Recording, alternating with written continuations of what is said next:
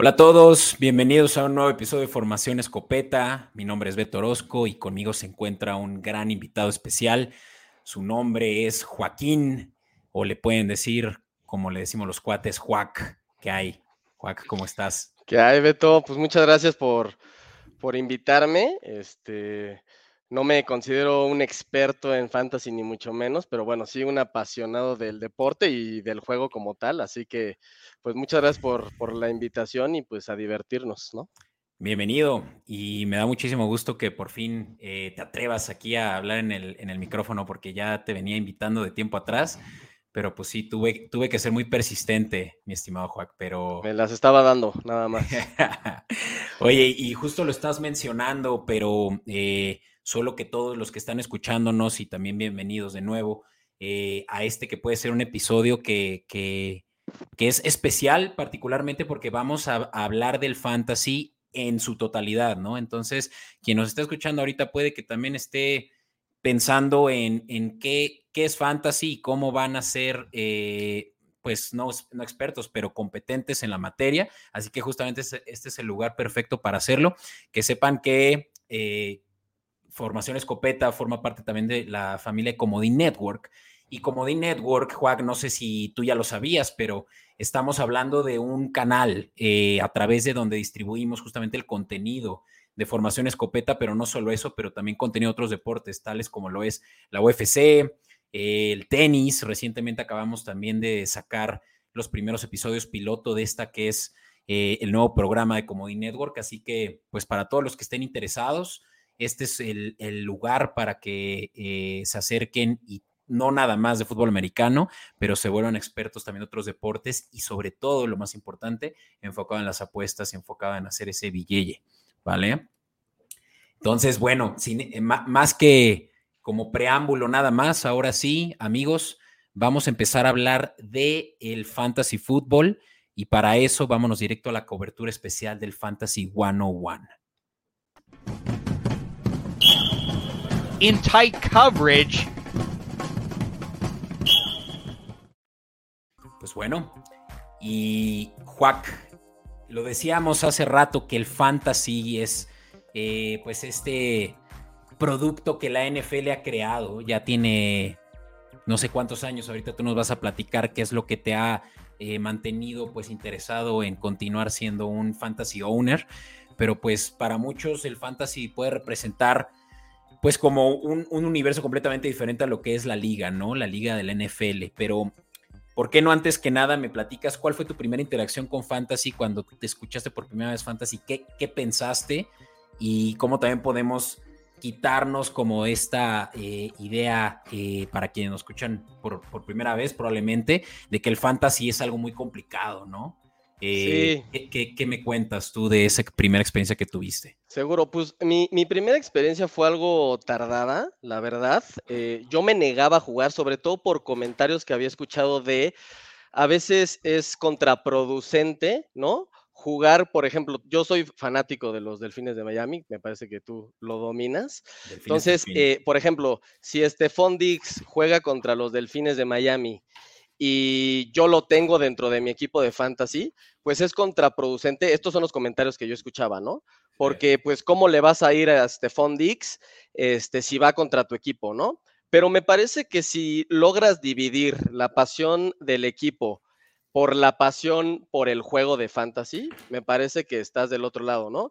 Y a mí en lo personal, eh, pues sí me ha conectado mucho más con el juego, ¿no? Con el fútbol americano, cosa que yo amo, pero siento que, digo, yo llevo seis años jugando fantasy y siento que a partir de, del primer año que yo jugué fantasy, este, sí me ha conectado un poco más porque lo vivo de una manera diferente, ¿no? Y creo que todo el año tienes con qué jugar, ¿no? Evidentemente la temporada, pues es algo, es, punto y aparte, ¿no? Pero fuera de la temporada, pues ahorita, por ejemplo, pues estamos con los movimientos y estamos ya pensando en cómo vamos a hacer nuestros equipos y demás. Entonces, pues para mí el fantasy, eh, sobre todo a mí que me gusta un poco las estadísticas del deporte en general, ¿no? Obviamente el fútbol americano tiene mucha estadística, pues me parece que todavía me unió más el tema de, de fantasy al deporte que pues que tanto me gusta, ¿no? Claro, no, y, es, es, un hecho que creo que es muy importante eh, verlo desde el punto de vista de que no es que al tú meterte en fantasy vas a tener que ver todos los juegos, te vas a tener que volver experto de doscientos y tantos jugadores que hay en la liga, eh, nada por el estilo, o sea, eh, el fantasy es nada más un complemento de lo que está sucediendo en tiempo real con la liga de fútbol americano, la liga, la NFL, y una liga virtual, llamémosle un espacio privado o público, porque también hay quienes juegan fantasy pues, con gente que no conocen. Eh, pero básicamente es un espacio que se determina, en, la que, en el que se determinan reglas y esa regla similar a como lo es la liga real de la NFL, pues eh, eh, bajo esas reglas es como se determina justamente la manera en la que se compite, ¿no? Básicamente. Que podemos entonces ya hablar de qué es el fantasy, ¿no? Tal vez sirve muy bien tu, tu introducción como para que alguien empatice y diga, ah, ok, justo yo estoy con este tema, o sea, yo le voy a los delfines, pero yo no voy más allá de, quién es, eh, van a decir incluso, eh, tú a Tango Bailó tal vez mal, eh, luego esto de Tango Bailoa es, es, padrísimo como la gente lo dice, porque cuando yo escucho que lo dicen, em, por eso que se, escribe, se lee diferente, pero... Pero bueno. Que, suena, que suena tontería eso, pero a ver, lo dices y lo dices muy bien. Cuando yo entré por primera vez a jugar fantasy, yo no conocía absolutamente, bueno, obviamente que conocías a los jugadores eh, estrella, ¿no? Obviamente a toda la plantilla de mi equipo, por supuesto, pero más por su número, este, más por su cara, ¿no? Pero sí, este, cuando, o sea, cuando la primera vez que jugué fantasy, pues ahora pregúntame de jugadores y poco a poco fui dominando todo, ¿no? Entonces te digo que, que sí te conecta más con, con el deporte. Entonces, eso. Y, pues, sobre todo, definitivamente, ¿no? Y, más con las ofensivas, ¿no? Cabe aclarar una cosa, que es que el fantasy está enfocado principalmente en las ofensivas de los equipos. Y ahorita vamos a explicar por qué, ¿no? Pero justamente ese es ya un primer beneficio que tú le puedes ver al fantasy, que inmediatamente que le entras, puedes esperar que por más de que no es que le tienes que dedicar más tiempo, tú solito tú solita por ese simple hecho de entrarle vas a estar más interesado, interesada en hacerte más, involucrarte más en, los juegos, no solo en el juego de tu equipo. Y eh, el otro día justamente platicaba con alguien que no sabe absolutamente nada de fantasy y le decía, mira, velo de esta manera, el fantasy es una manera en la que tú vas a apostar con otras personas, ni siquiera se trata de dinero. De hecho, el fantasy lo padre es que también es como una manera en la que demuestras superioridad de, eh, de conocimiento, de experiencia y que eso no, quiere decir que tienes que estudiarle y que tienes que, como hace rato, ver todos los juegos, pero simplemente de que con tus cuates a veces se vuelve más un tema como egocéntrico, ¿no? O sea, como de... De orgullo, ¿no? De orgullo, totalmente. Y, es lo padre, o sea, que el fantasy te ofrece la opción pues no, no es solo entrarle una quiniela, no solo de entrarle a los eh, money lines una que otra vez, eh, o, incluso pues nada más a quien le entra un Survivor, ¿sabes? O sea, la NFL ha creado mil productos para que, para que la audiencia se involucre, pero que el fantasy sirve porque te vuelves tú mismo y ya entramos de lleno, digamos, a, a lo que realmente es ser un owner de fantasy y que es, estamos, eh, estamos poniendo nosotros en los zapatos de un gerente general, ¿no? De un eh, dueño de un equipo eh, que la hace tanto de, pues, en este caso, coach, porque va a ser el que nosotros vamos a decidir a qué jugador de los que tenemos en nuestro equipo de fantasía eh, vamos a, a, meter a jugar en una semana en particular, así como también la haces de gerente general, de que tú puedes meter a un, a un jugador al, al trading block y puedes intercambiarlo con otras personas que estén interesados en, el valor de ese jugador. Entonces, partamos del hecho de que tú te vuelves, así como en Madden, yo lo podría comparar muy bien, como en este dueño, gerente general y coach de un equipo. Ahora, no de un solo equipo de la NFL. Los equipos de la NFL eh, simplemente sirven como plataforma para que nosotros podamos contabilizar lo que vamos a estar eh, poniendo a competir en justamente esta liga de fantasy. Entonces, tú vas a tener una liga, digo, un equipo en el que lo vas a balancear, obviamente, entre posiciones, como dije, ofensivas.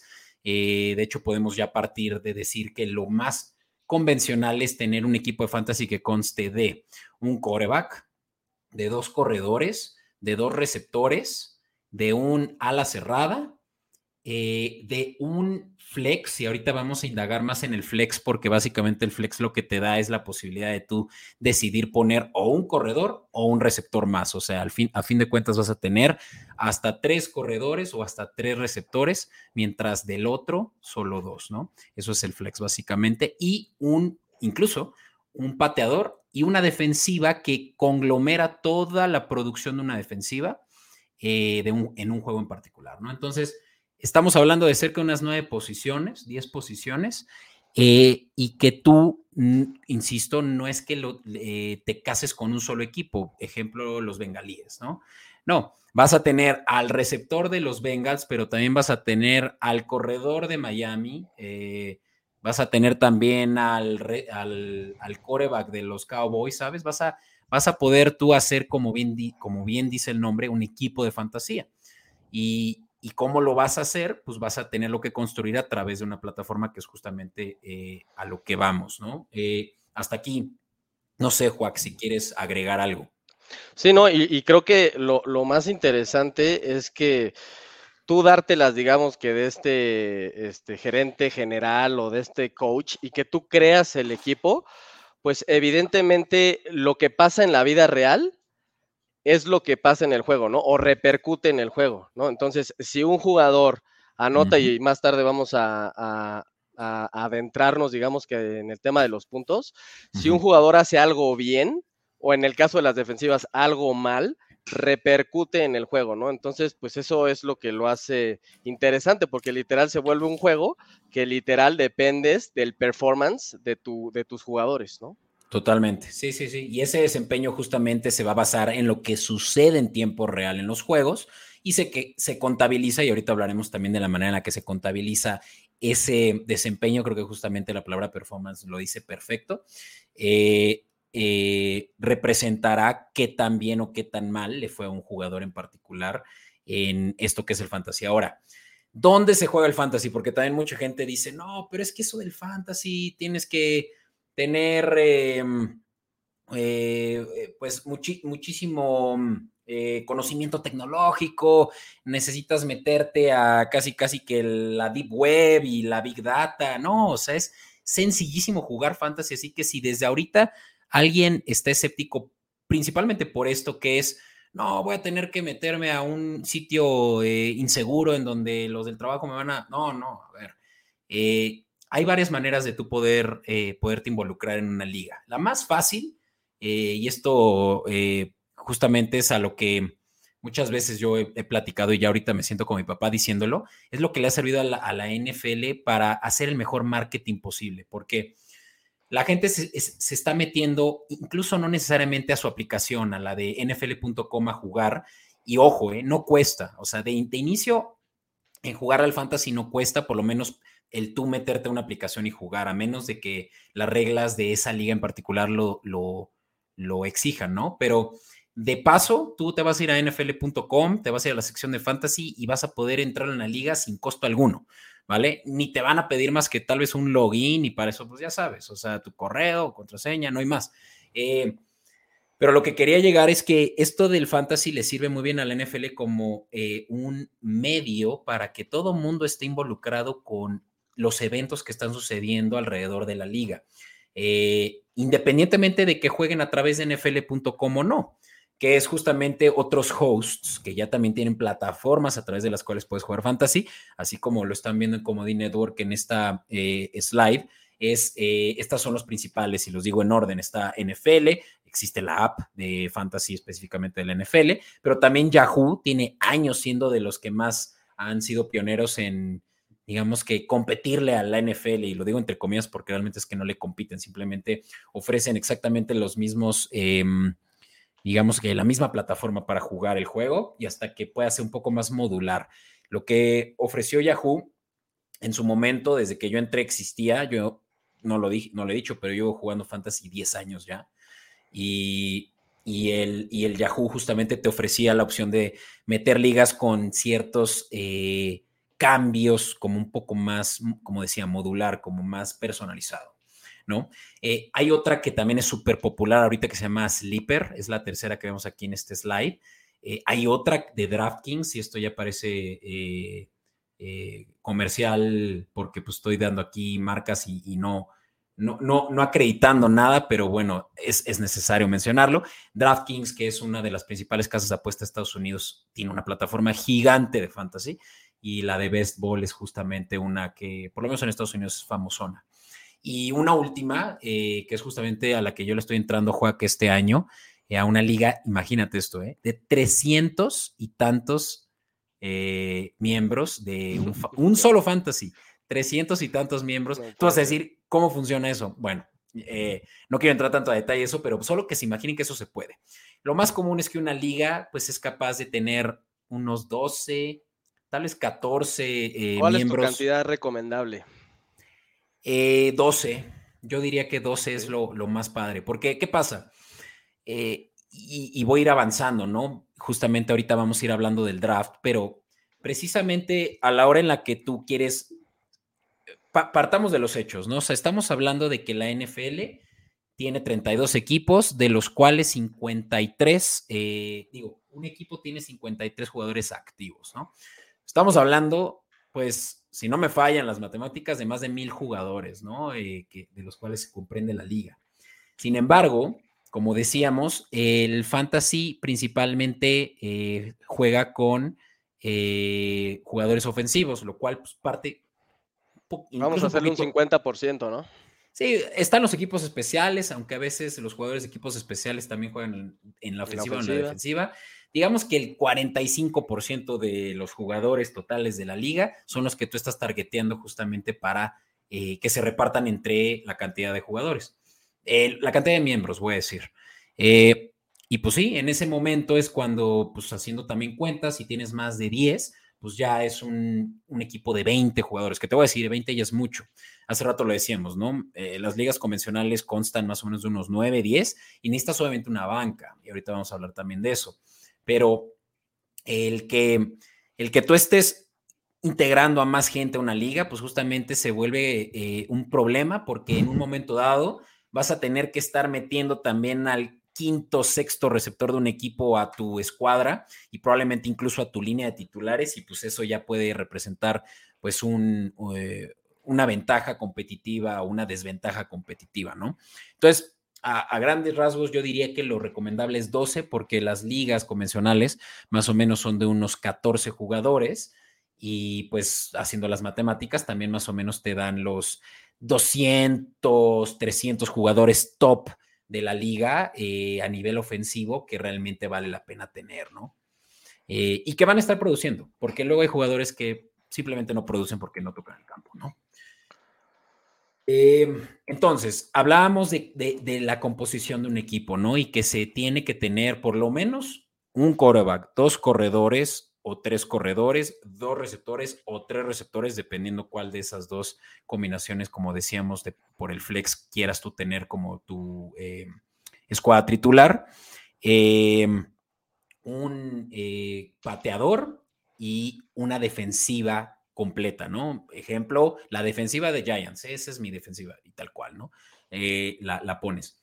Y además una banca de entre 5 y 6. A mí me gusta que la banca incluso sea más chica porque eso vuelve más, eh, más fácil que haya movimiento de los jugadores y que no haya quien tiene ahí a todos los mejores jugadores en su banca, ni siquiera produciendo. También permite más competitividad el hecho de reducir la banca a unos 4. Entonces, pues ahí lo tienes, ¿no? Un equipo de más o menos 12, 13 y pues tú, que, tú como crees que vas a tener que, que hacerte de esos jugadores, lo más común es a través de un draft o más bien, siempre es un draft, pero lo más común es a través de un draft convencional como lo conocemos nosotros, que pues, somos fanáticos de la liga. Eh, la liga pasa por un draft todos los años en abril, en la cual selecciona jugadores de colegial. Pues aquí es algo similar, simplemente que a quienes drafteas son a los jugadores profesionales de la liga, de los equipos, y tal cual, ejemplo, ir y draftear a Aaron Rodgers, ¿no?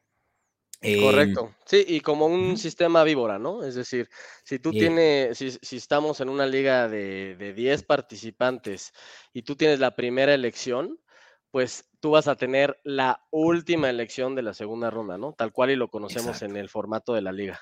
Exacto. Em, que te diré, justamente en la liga no, no funciona así. En la liga, eh, para que sí sea aún más parejo para los peores equipos, el formato de Snake, eh, de víbora, no, no aplica.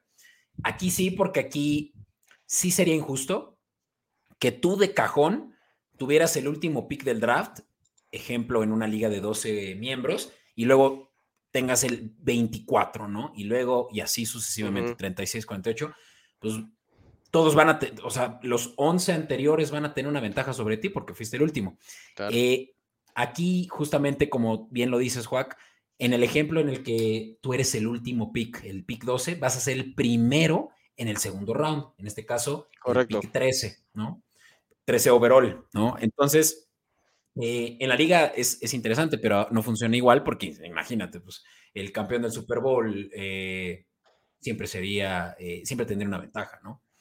Eh, eventualmente, ¿no? Cuando se trata justamente de, este tipo de, formatos. Pero bueno, em, la, eh, también hablando de lo convencional, eh, pero insisto que el draft también permite hacer bastantes cambios a manera de que también la gente le, meta dificultad o simplemente pues una manera en la que le guste más jugar. Pero el draft en sí, además de tener este formato de, de Snake, hay otra cosa muy particular que puede que ya todos los que le están queriendo entrar por primera vez o que le han entrado un par de veces y todavía no sepan qué significa, van a escuchar por ahí el formato de la liga, el formato estándar, está el formato PPR, que ese es, aunque no es el estándar, es el más famoso, el PPR, el eh, Half PPR, eh, y también hay otros, ¿no? El Superflex, también hay el que incluye defensivos, pero bueno, yo me quiero enfocar eh, particularmente en el estándar y el PPR y en qué, en qué se distinguen uno del otro. Y es súper sencillo. A la hora de considerar el, cómo se van a contabilizar justamente la producción de los jugadores, el formato PPR, que sus siglas quiere decir en inglés Points Per Reception, o en español eh, puntos por cada recepción, eh, tal cual como su nombre lo dice, es que a un jugador, y no, y no importa si es un corredor, si es un receptor, si es una ala cerrada, que son normalmente los que reciben pases, aunque si fuera el caso de un coreback también aplicaría igual. Eh, por cada que reciban el balón por aire, eh, ese, ese simple, esa simple atrapada, ese catch, va a representar un punto de fantasy, ¿no? Eh, ¿Por qué eso es tan importante o por qué es, es una disyuntiva tan clara eh, cuando se, se, tiene que saber, cuando le entras a una liga, si es un formato u otro? Porque hace una gran diferencia considerando que en un juego el coreback va a pasar más de 50 veces el balón. Y ahí estamos hablando de 50 puntos, que ya también hablaremos ahorita de lo que se puede considerar una, una buena producción en fantasy o no. De hecho, una vez lo decimos, una muy buena semana de fantasy son unos 50 puntos. Digo 50, unos 150 puntos. No, yo diría que una excelente semana. Excelente. En ligas PPR, donde también se contabilizan recepciones. 120 eh, es muy buena semana, 100 es promedio, abajo de 100, sobre todo en PPR, pues ya es baja, ¿no? Ya la perdiste. Pero como te decía, si hay 50 puntos que de cajón se van a estar repartiendo entre corredores, receptores principalmente de un equipo, pues hace una gran diferencia cuando hablamos de, las cuentas, ¿no? De qué, tanto, qué tantos puntos más se ofrecen. Y, para no atascarme más en esto, solo decir que esto es lo que hace más parejo también las dos posiciones principales y más importantes del fantasy, que son la de los corredores y la de los receptores, que son las mayores armas ofensivas que tenemos y los que más hacen puntos.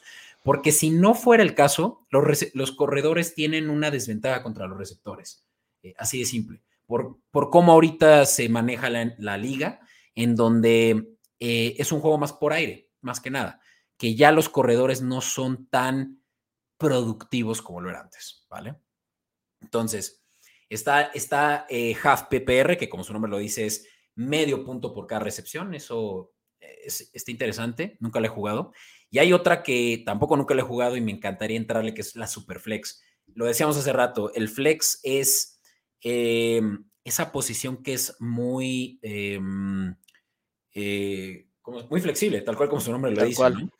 O sea, puede ser el spot que tú le dediques a un receptor o a un corredor, eso es lo más común, pero también hay quienes le meten la posibilidad de que puedas poner un segundo a la cerrada, de modo que tengas dos corredores, dos receptores y dos a las cerradas. Eso no es superflex aún, eso todavía se considera flex. Superflex es que puedes meter ahí a un coreback y ahí se vuelve ya un atasque, un atasque. Porque, pues ya te imaginarás, un coreback pues es, el, es el jugador que pisa todas las, eh, el campo, todas las jugadas. Y pues si estás teniendo dos corebacks y más con el estilo de coreback que hay hoy en día, que corre mucho el balón, pues ahí tienes una máquina de puntos más. Entonces, el Superflex es muy interesante y cambia completamente la estrategia que tienes que tomar en el draft. Pero bueno, ya hablé mucho. Eh, el draft, como bien eh, decía, es este evento, yo diría, importantísimo para... Es el día sagrado. es el día sagrado. Es, es, o sea, Juan, ¿qué haces si te toca un draft el día de misa? O sea, ¿vas a misa? no, no, no, vas al, vas al draft. Vas al draft. No, e, es que es el día en el cual depende, literalmente, todo tu año, porque ya vamos a hablar de los movimientos que puedes hacer. Pero este día, y, como bien dice en lo que estás presentando, Beto, o sea, sí no tiene que haber distracciones. Y hay grupos en los que lo han llevado, obviamente, al que el draft sea en vivo, que sean eventos, ¿no? Como este gran caso de, de marketing que mencionabas este, hace un rato, pues justo eso, o sea, ha evolucionado tanto que ya, ya encontramos eventos en vivo inclusive de los, de los draft, ¿no? Este, y sobre todo, pues es un día en el que sí te tienes que informar, ¿no? Este, por ejemplo, yo consulto formación escopeta o consulto pues, diferentes influencers que, insisto, es el, es el caso de fan. Me encanta que me acabas de llamar influencer. Eres influencer, Beto. Este, Tal vez de un mercado ínfimo, pero gracias. Este, bueno, pues es el, éxito de Fantasy que cada vez hay más expertos, ¿no? Este, entonces sí te tienes que dar una, una empapada de todo porque ese día tienes que llegar bien preparado porque, insisto, es el día sagrado por, el, por la razón por la cual depende toda la temporada que vas a tener en el Fantasy. Ahora, hasta este punto, no se asusten porque justamente ahí es donde la gente se, se acobarda y dice, no manches, ¿cómo? O sea, tengo que hacer tarea, tengo que estudiar, tengo que escuchar al, al Beto cada semana. O sea, ¿qué pedo? No, es, es más sencillo de lo que parece, de verdad. O sea, para empezar, para beneficio de todos los que no saben mucho, eh, el draft ya tiene en orden de el consenso que hay allá afuera de los expertos de cómo se deberían de ir los jugadores uno por uno.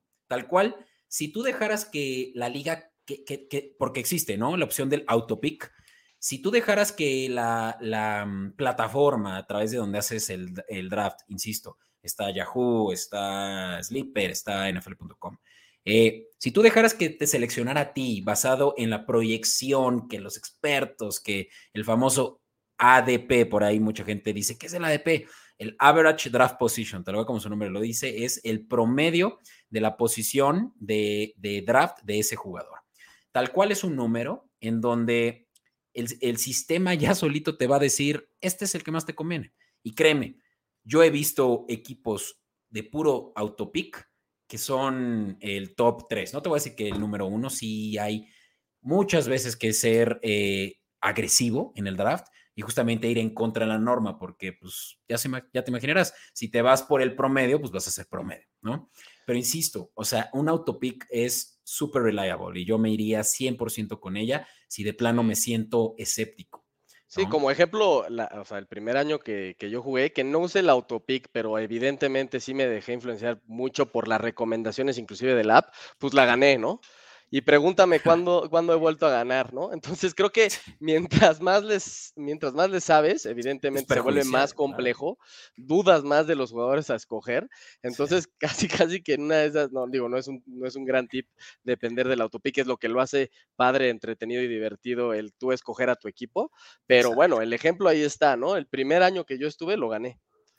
Y es que, es que es, se vuelve overwhelming, por supuesto, en el momento en el que le empiezas a estudiar, empiezas a ver realmente todo lo que puedes aprovechar, pero que eso puede ser una apuesta grande, ¿no? O sea, yo creo que aplica muy bien el famosísimo dicho de Sócrates de yo solo sé que no sé nada una vez que sabes mucho de fantasy, ¿no? O sea, es, es, es, es overwhelming, pero insisto, o sea, eh, lo abrumador eh, no le quita lo divertido, es la realidad. Y por eso es que también hay muchos elementos que tú puedes utilizar a tu favor, pues para saber tantito más, ¿no? Pero justamente en este, en este programa, pues lo que intentamos es poder ofrecer esas herramientas para que te puedas sentir por lo menos un poquito más informado que el resto, ¿no?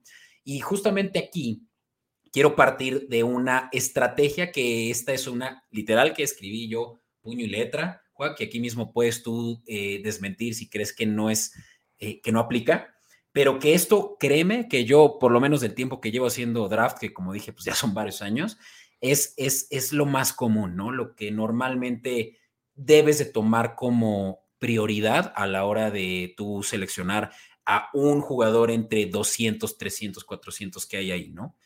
Disponibles. Entonces, además, insisto de que ya tienes tú este orden eh, basado en el consenso y demás, eh, pues aún así vas a tener que, tomar decisiones. Y justamente aquí están, ¿no? Insisto, quienes no nos están viendo como Network se están perdiendo de, yo creo que lo que les va a ayudar mucho a procesar esto, no es que sea difícil, pero es que el apoyo visual es, es, muy bueno para, para esto que va a ser básicamente el cheat sheet, como diría yo, así el, el, el acordeoncito de cómo hacerle en tu primer draft, ¿no? Y es, se viene el primer round. Para empezar, como decía hace rato, eso es random, a menos de que tu comisionado sea trácala y resulte que todos los años es el primer pick o el tercer pick, que creo que tercer pick es mejor que, ser el primer pick. Yo también lo creo. Em, el punto es que te va a tocar random entre una de las cantidades de posiciones de los miembros de tu, de tu liga. Y, eso puede ser de 1 a 12, de 1 a 14, dependiendo de la cantidad de gente, ¿no? Pero donde sea que te toque, tú vas a tener que seleccionar a un jugador en tu primera ronda en alguno de esas posiciones.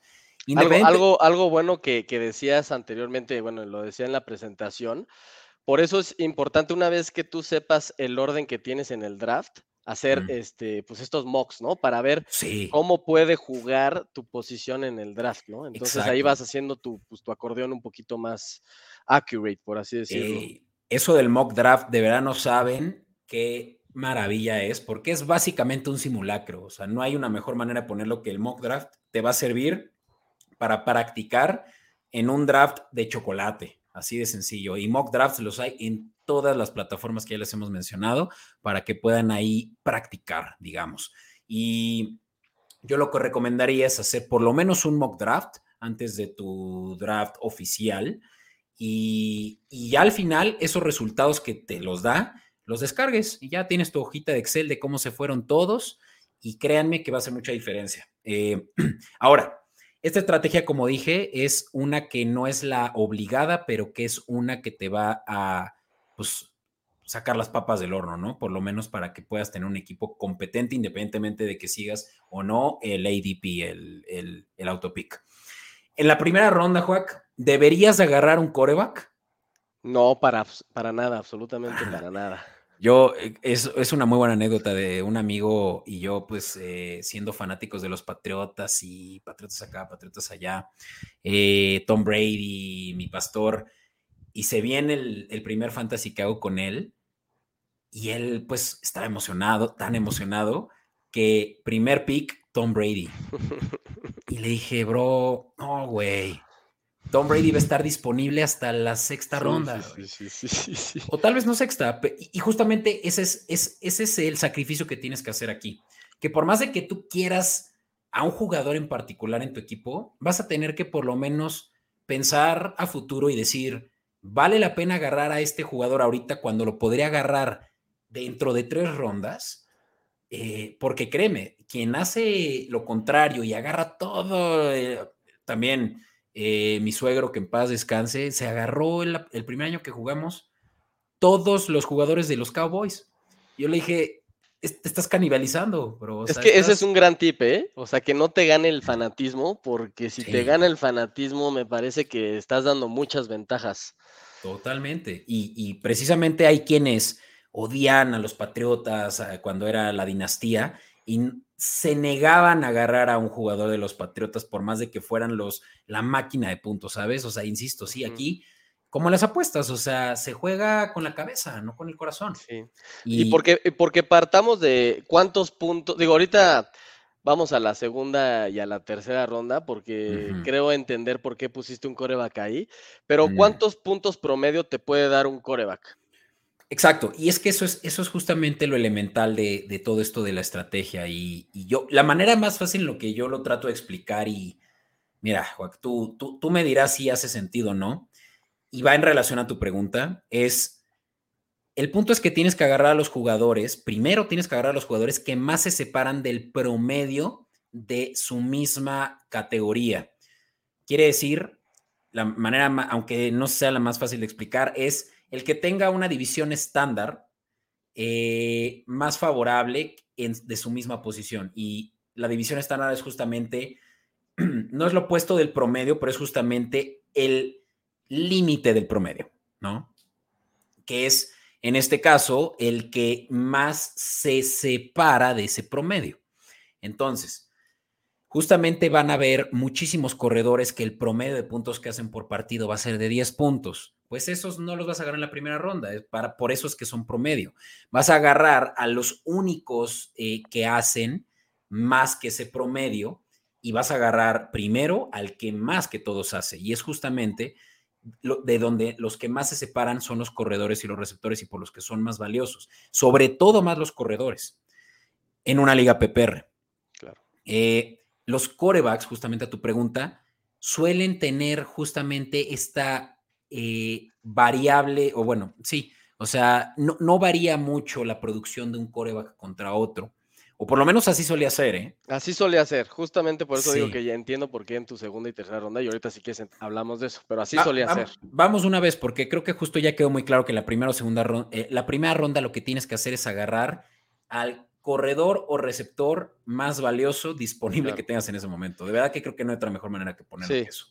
¿No? Y, hablando de esto de los corebacks, yo creo, no sé si estás de acuerdo conmigo, pero el, los puntos promedio eh, solían ser como de 15 puntos, ¿no? Sí. Hasta que llega un Mahomes, hasta que llega un Josh Allen y que te empiezan a bombardear con 25 puntos para arriba cada partido, cada partido, ¿no? Entonces es ahí donde empiezas a dudar.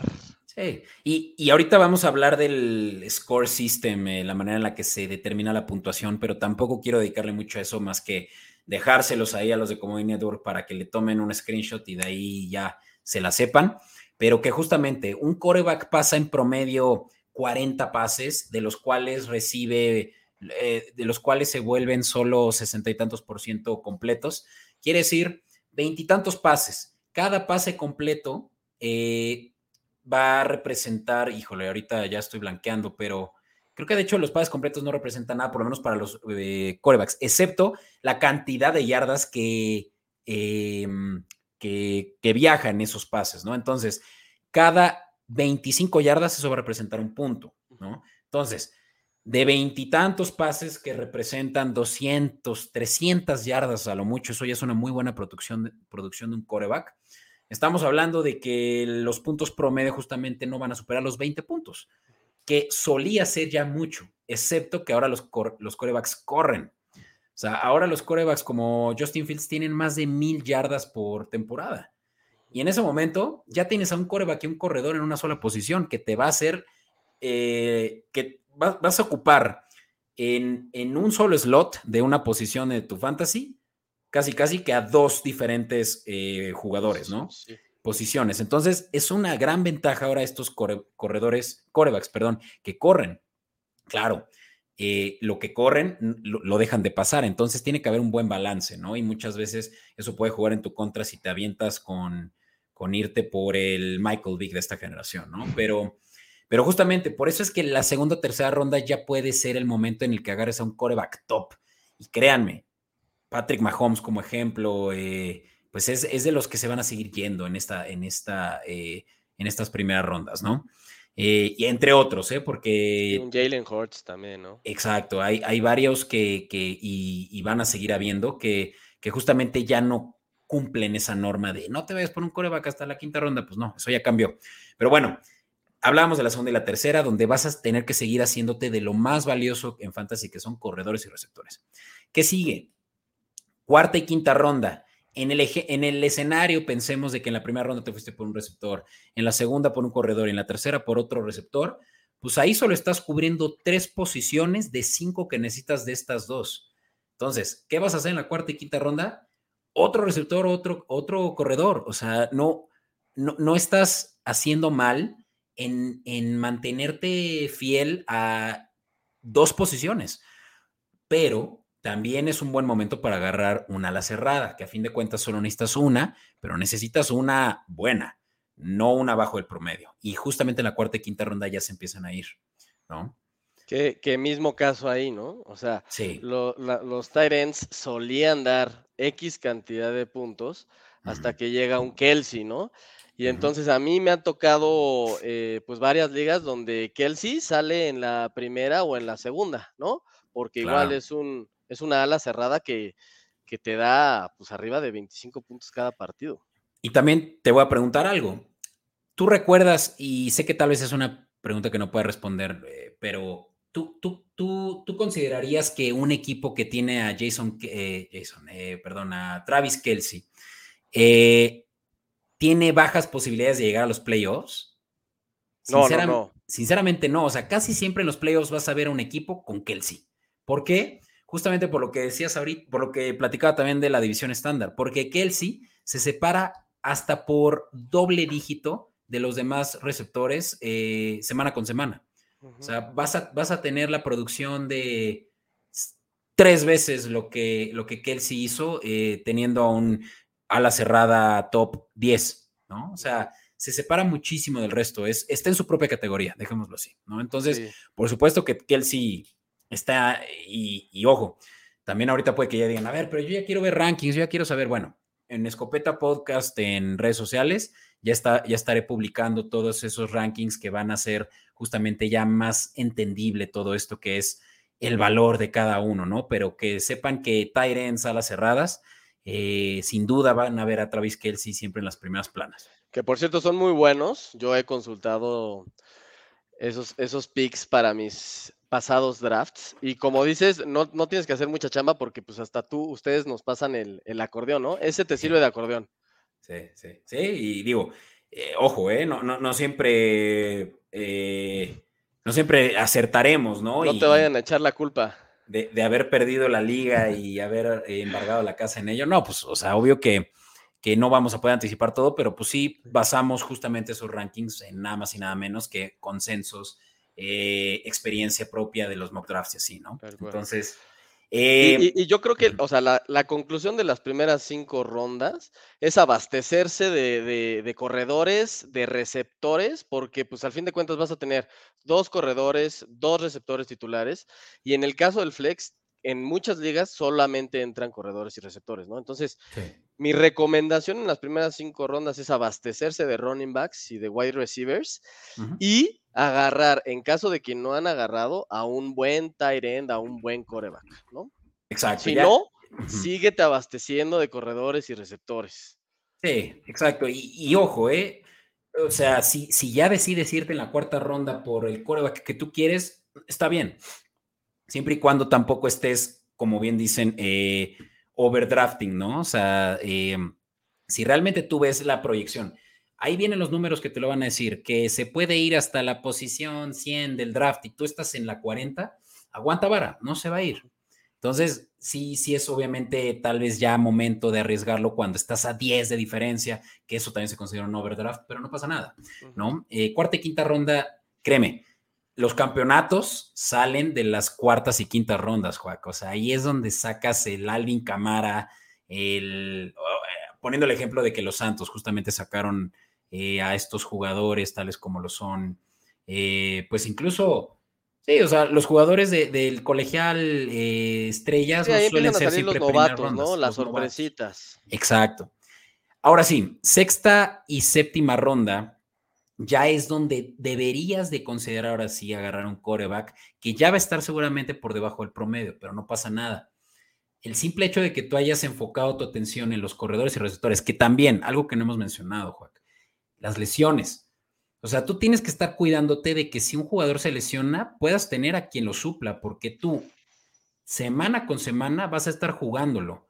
Y si ese jugador, tal como el caso de, en, temporadas pasadas, el top receptor de la liga se lesiona, el top corredor se lesiona, eso te puede tirar todo tu, estrategia de, draft, ¿no? O bueno, por lo menos ya a ese punto, pues de ganar el fantasy. Entonces, te tienes que hacer de muchos reemplazos y en la sexta y séptima ronda es donde puede que ya estés pensando incluso en el reemplazo de tu coreback, ¿no?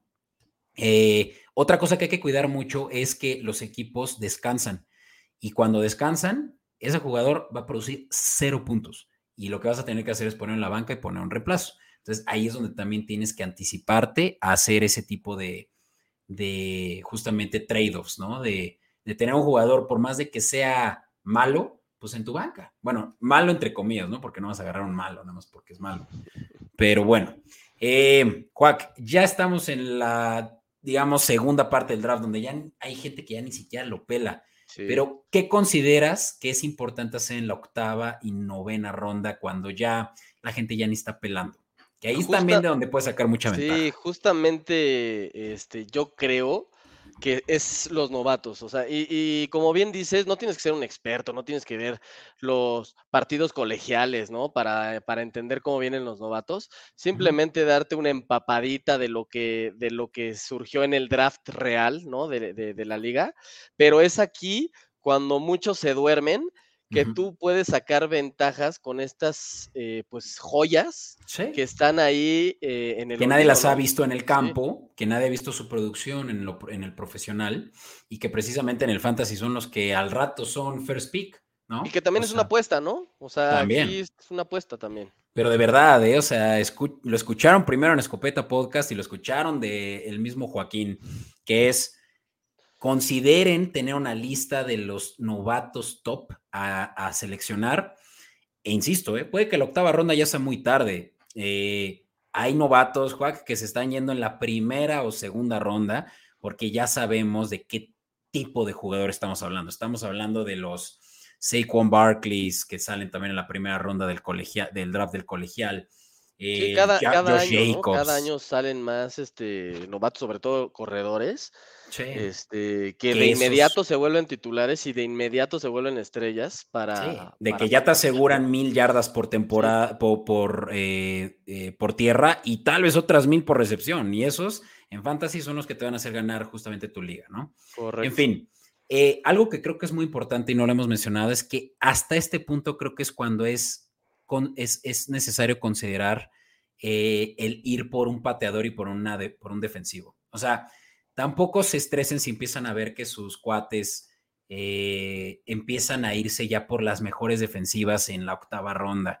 O sea, si están haciendo eso es porque no están siguiendo las recomendaciones de Juac e irse por esos novatos, irse por esos reemplazos, eh, que créanme que, son a fin de cuentas los que les van a sacar más ventaja.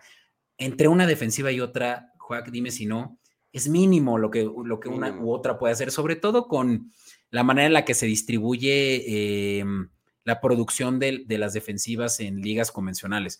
Yo en mi liga, eh, justamente le, muevo un poquito y hago más eh, interesante todo el tema de, qué tanto puede ofrecer de ventaja una defensiva contra otra, la ventaja competitiva que hay entre ellas. Y, y las defensivas, insisto, no te van a ganar el campeonato, o sea, van a hacerte, si bien el paro, una semana de 17, ¿vale?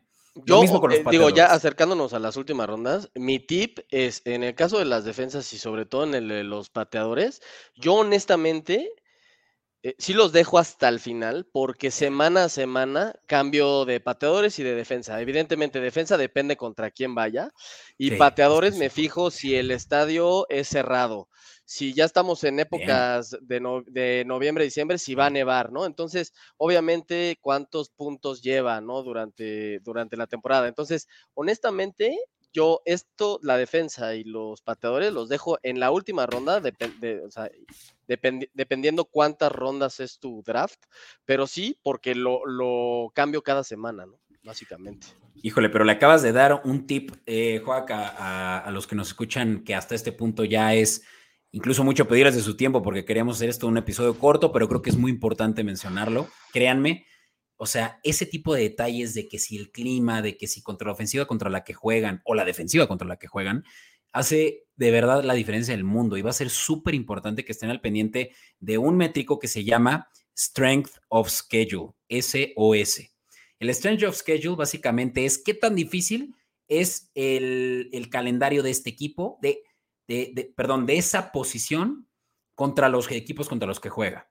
Entonces, de verdad que hay la estadística y hay quienes tienen un strength of, schedule muy favorable. Entonces, eso sirve muchísimo, incluso para estrategia de draft y más aún semana con semana. Entonces, esa es buenísima, eh, Joaquín. Y, y bueno, para ya cerrar, por ahí también métanse luego a Escopeta Podcast, donde lo van a poder encontrar, pero si quieren más, hay allá afuera el famoso sleeper. El término sleeper es básicamente, como su nombre lo dice, todo mundo se está durmiendo en ese jugador y lo que eh, puede ofrecer es muchísima ventaja contra otros jugadores que también lo pueden ofrecer, pero que se van a ir en la cuarta ronda. Y este está, todo mundo está durmiendo en esos. Los sleepers muchas veces también son los que te pueden sacar por lo menos de un, un playoff en donde pues realmente ya pasaron los mejores, ¿no? Tus, tus contrincantes más armados, ¿no? Entonces, ojo ahí también con los sleepers, que semana con semana van a cambiar, ¿eh? Y creo que con eso podemos también pasar a, yo diría que la última parte de este episodio, Juac, que es, ¿qué tengo que hacer ya después del draft? O sea, ok, ya entendí que eh, tengo que agarrar el mejor valor disponible en ese momento. ¿Qué hay ya semana con semana? Lo decíamos hace rato, van a haber lesiones, van a haber buys, buys son los descansos de todos los equipos, por lo cual van a tener que estar al pendiente de los jugadores que van a tener que pasar a su banca contra los que van a jugar en su línea titular. Si creen que su línea titular está pues eh, flaca y, no, y no va a ser capaz de ganarle a su contrincante, eh, tienen que estar ya anticipándose a hacer una petición después de la semana corriente en la que jugaron y se lesionaron o el último juego antes del descanso, que es justamente esto del waiver wire. El waiver wire es básicamente una cola en la que tú te formas dependiendo de si te está yendo bien o no, básicamente así es como se determina siempre, y, seleccionas, ah, yo quiero a este jugador que resultó ser la nueva estrella del equipo y, y, está disponible, está en el free agency, ahora sí que para la liga virtual, pues se va a someter a un waiver wire en el cual la priorización es lo que va a determinar si te toca a ti o no. esa priorización, como dije, va a depender 100% de tus standings, casi siempre. Eh, esa es una. Van a tener que estar al pendiente de los waiver wires que normalmente eh, suceden o bien se corren los miércoles en la madrugada. Los miércoles en la madrugada. O sea, el, el martes en la noche tú tienes que ver Escopeta Podcast donde vamos a estar eh, mencionándolos.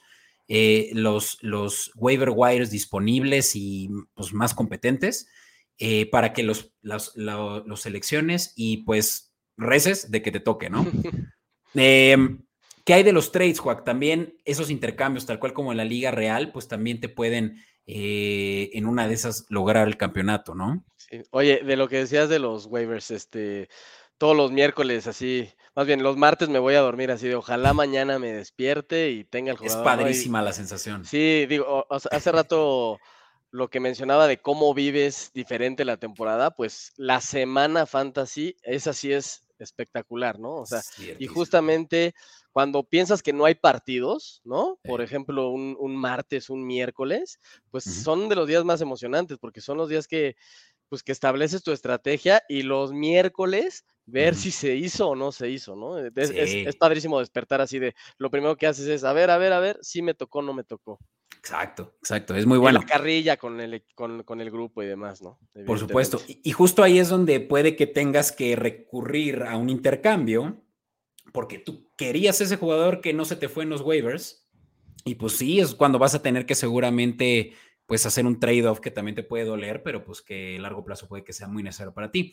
Ojo, con los trades, yo también recomiendo mucho que pues, se vayan con expertos, esta escopeta para ayudarles y recomendarles, eh, a ver, me están ofreciendo a Tony Pollard por llamar Chase, ¿me conviene?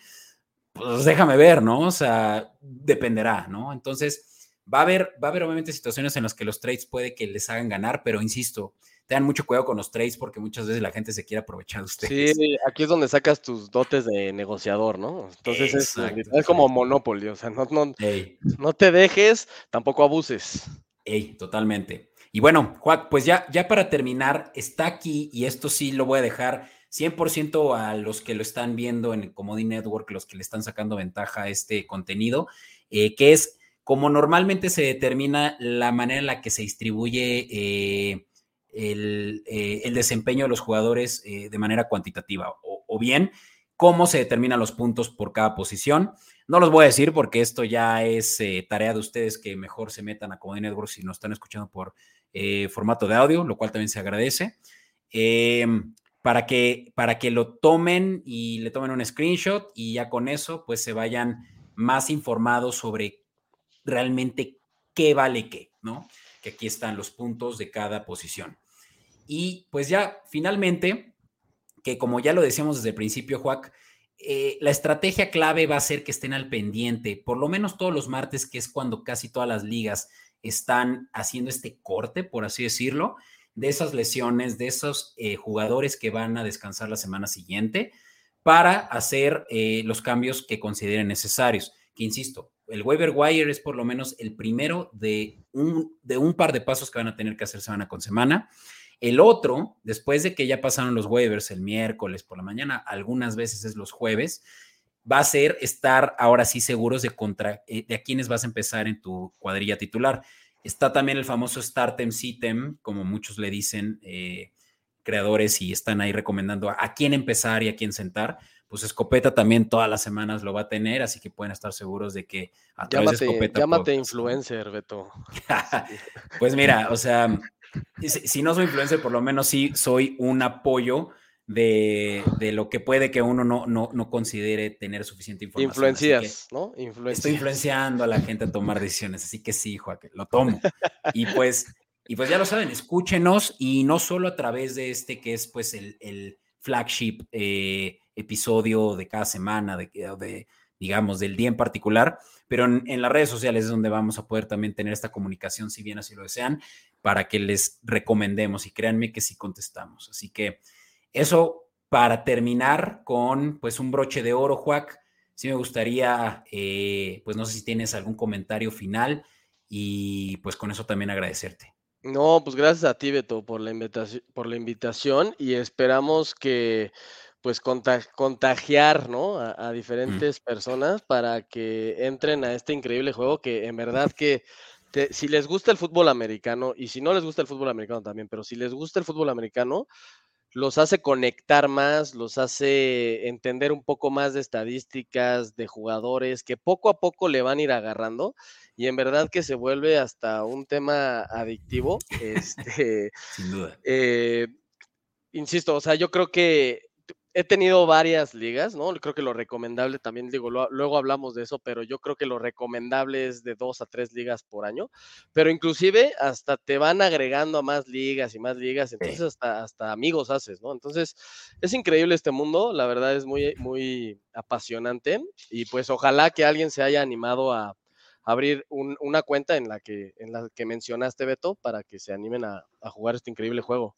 A todo dar. Excelente, pues lo dijiste todo, Juac, así que nada más que agradecer a todos los que nos escucharon. Eh, recomiéndenos si algo no lo dijimos, está Escopeta Podcast abierto para que nos den sus recomendaciones, su crítica, todo va a servirnos. Y muchas gracias a ti, Juac, que de verdad eh, fue un episodio eh, inolvidable, porque seguramente lo vamos a poder recomendar a todos los que no saben jugar fantasy, simplemente le vas a pasar la liga y ahí tienes, así que que sirva para, para la posteridad y te agradezco mucho y sabes que aquí siempre va a ser tu casa, Juac. Muchas gracias, Beto.